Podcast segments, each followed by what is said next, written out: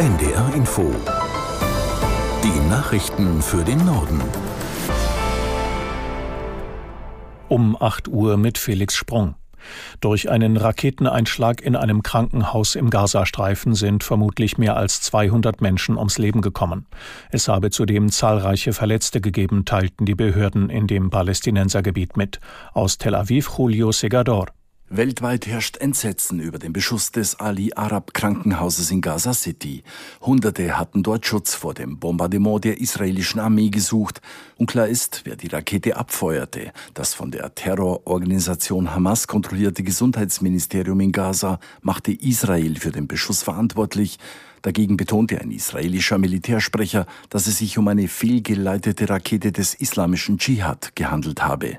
Die pro-iranische Hisbollah-Terrormiliz im Südlibanon rief einen Tag des beispiellosen Zorns aus. Auch im Westjordanland kam es zu heftigen Auseinandersetzungen zwischen militanten Palästinensern und den Sicherheitsbehörden. Das israelische Militär hat jetzt Luftaufnahmen von dem getroffenen Krankenhaus veröffentlicht. Darauf sei nicht der typische Krater von den Einschlägen israelischer Geschosse zu sehen. Dies beweise, dass es sich um eine fehlgeleitete Rakete der Islamisten gehandelt haben müsse, so die israelische Armee. Eine unabhängige Bestätigung dafür gibt es nicht.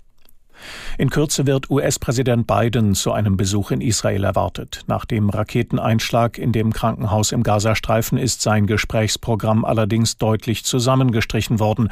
Vertreter der arabischen Welt haben Treffen mit Biden abgesagt. Unsere Washington-Korrespondentin Katrin Brandt mit Einzelheiten dazu.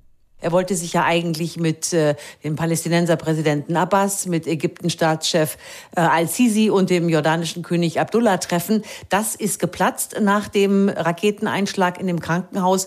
Und Biden hat jetzt tatsächlich vor, er will vor allem in Israel zeigen, dass die ähm, US-Amerikanerinnen und Amerikaner empört und zutiefst betrübt, so heißt es in seiner schriftlichen Stellungnahme, sind. Zum einen über die Explosion in dem Krankenhaus, aber zum anderen eben auch über den äh, Terrorangriff der Hamas Hamas. Er will zeigen, dass die USA an der Seite Israels stehen. UN-Generalsekretär Guterres hat die Explosion in dem Krankenhaus in Gaza scharf verurteilt. Er mahnte, dass medizinische Einrichtungen nach dem Völkerrecht geschützt seien. In einer Rede in Peking rief Guterres Israel und die islamistische Hamas zu einer sofortigen Feuerpause auf, damit das menschliche Leid gelindert werden könne.